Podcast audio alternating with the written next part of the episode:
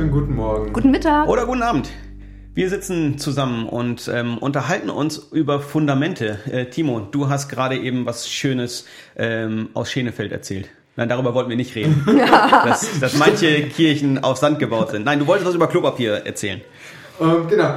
Ich habe letztens in einer äh, WhatsApp-Gruppe, ich bin in zu vielen blödsinnigen WhatsApp-Gruppen drin, aber ist egal, ähm, zwei Videos zugeschickt bekommen, wo Leute echt gerade so ein bisschen am Durchdrehen sind. In den USA haben sich zwei Frauen oder drei Frauen waren das um Klopapier geprügelt.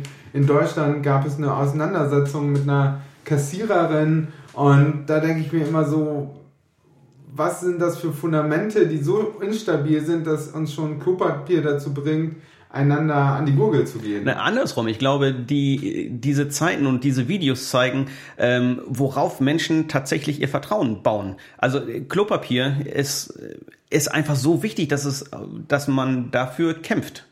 Ähm, bringt einen gleich zu der Frage, wofür kämpfst du in diesen Tagen? Was, was, was bringt dich in Rage? Womit beschäftigst du dich gerade? Ähm, ich habe das bei mir selbst festgestellt, dass ich mich unglaublich viel mit Nachrichten in den letzten Tagen beschäftigt habe und ich wollte immer das, das Allerneueste über Corona wissen. Ähm, mhm. um, äh, weiß nicht, ich weiß nicht, ob ich Angst hatte, eigentlich würde ich das nicht sagen, aber ähm, immer das Neueste zu wissen, da, da habe ich mir, habe ich echt viel Zeit rein investiert, weil ich informiert sein wollte. Ich finde, diese Videos oder Clips oder so zeigen einfach auch, wie sensationsgeil wir sind in dieser Zeit. Entschuldigung, dieses Wort. Aber ja. ähm, man guckt halt, was ist der neueste Tweet, was ist das, was ist das? Irgendjemand will ein iPhone oder ein anderes hochtechnisches Gerät gegen zwei Packungen Klopapier eintauschen. ja.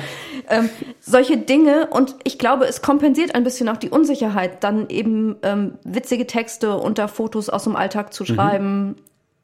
Andersrum würde ich einfach mal fragen, wenn wir uns nicht bestimmen lassen wollen von dem drumrum, was sind denn die Ziele, die du für dir für diese Zeit setzt? Wir wissen ja nicht, wie lange. Ja. Vier Wochen, sechs Wochen, vielleicht drei bis vier Monate. Aber was soll nach den drei bis vier Monaten anders sein in deinem Leben als jetzt? Es ist eine mega Chance darin, ähm, sich das, das bewusst zu machen, weil also meine Welt auf jeden Fall wird ordentlich durcheinander geschüttelt und eine ganze Menge Dinge sind allein in den letzten zwei Tagen schon ähm, einfach runtergefallen. Die, die sind nicht mehr wichtig. Also für mich war es zum Beispiel ähm, unglaublich wichtig, Gottesdienste zu feiern. Das, das hat mir Spaß gemacht. Das war ein zentraler Versammlungsort. Ähm, da, da arbeite ich. Also das ist Arbeitszeit, die, die mir richtig Freude macht.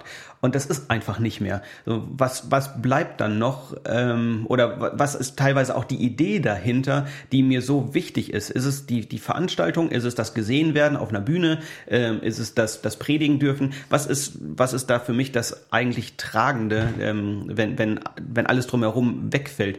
Ähm, die Frage habe ich mich durchaus gestellt und ist eine Chance, die sich jeder jetzt stellen könnte. Da habe ich mal vor etwas längerer Zeit von einer noch damaligen äh, Studentin aus äh, Hannover eine wunderschöne Predigt gehört. Ich probiere das mal ein bisschen gedanklich aufzuzeichnen, wie sie das gemacht hat. Sie hatte quasi so ein Diagramm gehabt, äh, vertikal, nee, ähm, doch vertikal und daraus gingen dann so waagerechte äh, Sachen raus, was die Menschen im Leben am wichtigsten ist und dann hat sie da einen kleinen Menschen dran gehangen an diesen Balken und dann brach quasi jedes Mal so ein Balken weg. Mhm. Und ähm, Linda hatte dann gesagt gehabt, dass ähm, all das wegbrechen kann, aber wenn wir uns an diesem Vertikalen, an diesem Stamm, aus dem alles hängt, ja. aus dem alles rauskommt, daran festhalten, dann haben wir ein gutes Fundament.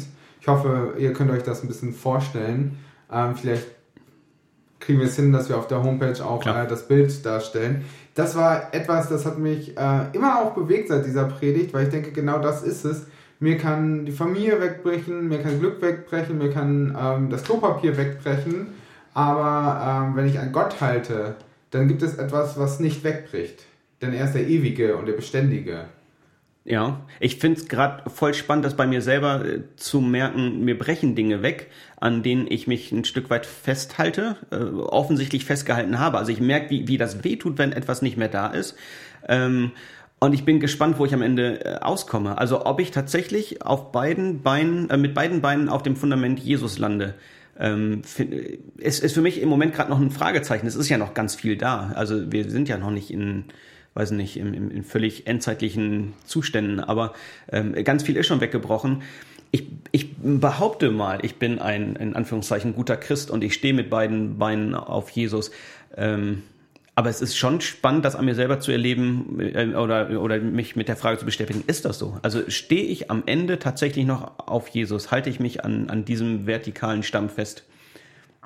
Und ich glaube, das ist etwas, was uns vielleicht auch ähm, die Not oder Krise, also ich empfinde es auch noch nicht so als dramatisch, sondern wir müssen jetzt mit Ruhe und Verstand damit umgehen. Aber es gibt ja auch wirklich Leute, die sind panisch, in Angst und denen einfach Hoffnung zu sagen und zu sagen, es gibt mehr als das, was du jetzt gerade meinst, nur zu brauchen, mhm. weil Gott versorgt und wir sind in einem Land, was gut versorgt ist und Lebensmittel werden nachgeliefert, wir haben noch keine Engpässe. Wir haben nur Engpässe, weil alle das fünffache einkaufen, als was sie wirklich brauchen. Und tu das nicht mehr, weil das verrottet dann bei dir zu Hause. Das ist echt doof. Ähm, Habe ich heute Morgen er erfahren, äh, die Tafeln haben ein Riesenproblem tatsächlich, ähm, weil Leute sich ein Fundament in ihrem Keller bauen aus Lebensmitteln ähm, und es bleibt einfach, es bleiben keine Reste mehr für die Tafeln übrig. Mhm. Ich glaube, es ist für mich und nochmal die eigene Frage an mich, bin ich mir wirklich sicher, dass ich eine Königstochter bin oder lebe ich so wie ein Waisenkind, was sich um das letzte Stückchen Brot balgt mit anderen? Mhm. Ähm, wenn ich diese Sicherheit habe, dass der himmlische Vater ein großes Ja über meinem Leben hat, dass er da ist, dann hoffe ich, dass ich da immer mehr hineinwachse, wirklich mich daran festzumachen, dass er für mich sorgt. Das heißt, ich muss mit meinem Geld umgehen, ich muss einkaufen, ich muss eine gescheite Wochenplanung machen und ich darf weise sein. Ähm, all diese Dinge, aber ich lebe aus einer Großzügigkeit und einem Überfluss heraus mhm. und ich weiß, am Ende wird nicht die Not das letzte Wort immer in meinem Leben haben, sondern die Versorgung. Und ja, ja. ich möchte diese Zeit nutzen, liebesfähiger zu werden. Bitte was zu werden? Liebesfähiger zu werden. Ja. Also gern frag mich das in vier oder fünf Monaten nochmal, bitte.